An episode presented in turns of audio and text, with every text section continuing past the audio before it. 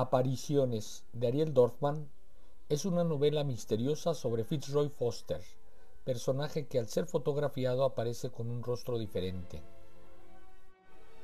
Esta transformación de su imagen lleva a la familia entera, y concretamente a la esposa Camila Wood, a un diagnóstico clínico en una primera fase.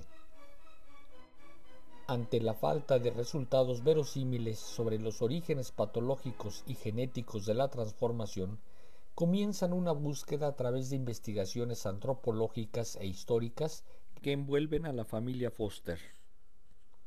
Allí inicia un auténtico recorrido por un fenómeno social del siglo XIX. Me refiero al esclavismo y colonialismo a la trata inmisericordia de comunidades indígenas en todos los rincones del orbe.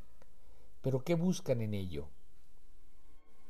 Al provenir de una familia de conquistadores, cazadores y comerciantes de humanos, las atrocidades de sus ancestros le llevan a sospechar a Fitz que está pagando una factura karmática, es decir, en él se posesiona el espíritu de Henry, un indígena de la Patagonia que le haría pagar el sufrimiento de miles de personas que murieron en embarcaciones, plantíos y circos. Escucharon bien, pues al igual que a los animales, a los indígenas se les exhibía allí y en zoológicos. Pronto descubren que la imagen del rostro que aparece en Fitzroy es Henry. La historia, que se vuelve cada vez más misteriosa con el avance de las páginas, nos lleva a una reflexión y preguntas necesarias. ¿Tenemos una cuenta pendiente con las tribus que la humanidad desapareció en el siglo pasado y principios de este?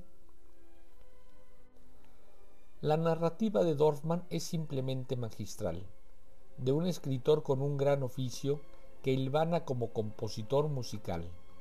Su prosa mezcla adecuadamente los ritmos y las armonías, producto muy probablemente de la otra pasión de él, la música, cuya muestra más acabada la encontramos en su novela Alegro, basada en hechos reales de la vida de Bach y Mozart.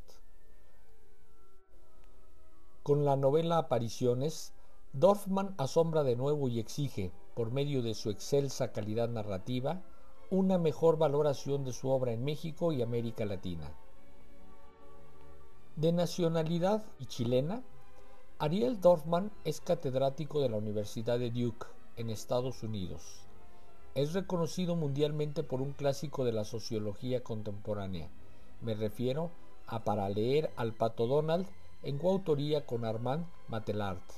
Su obra literaria cubre también la poesía, el teatro y la novela. Su obra ha sido traducida a más de 50 idiomas. El Fondo de Cultura Económica publicó durante 2019 en su colección Vientos del Pueblo el título Chile, Juventud Rebelde y también publicó la novela Alegro en la colección popular.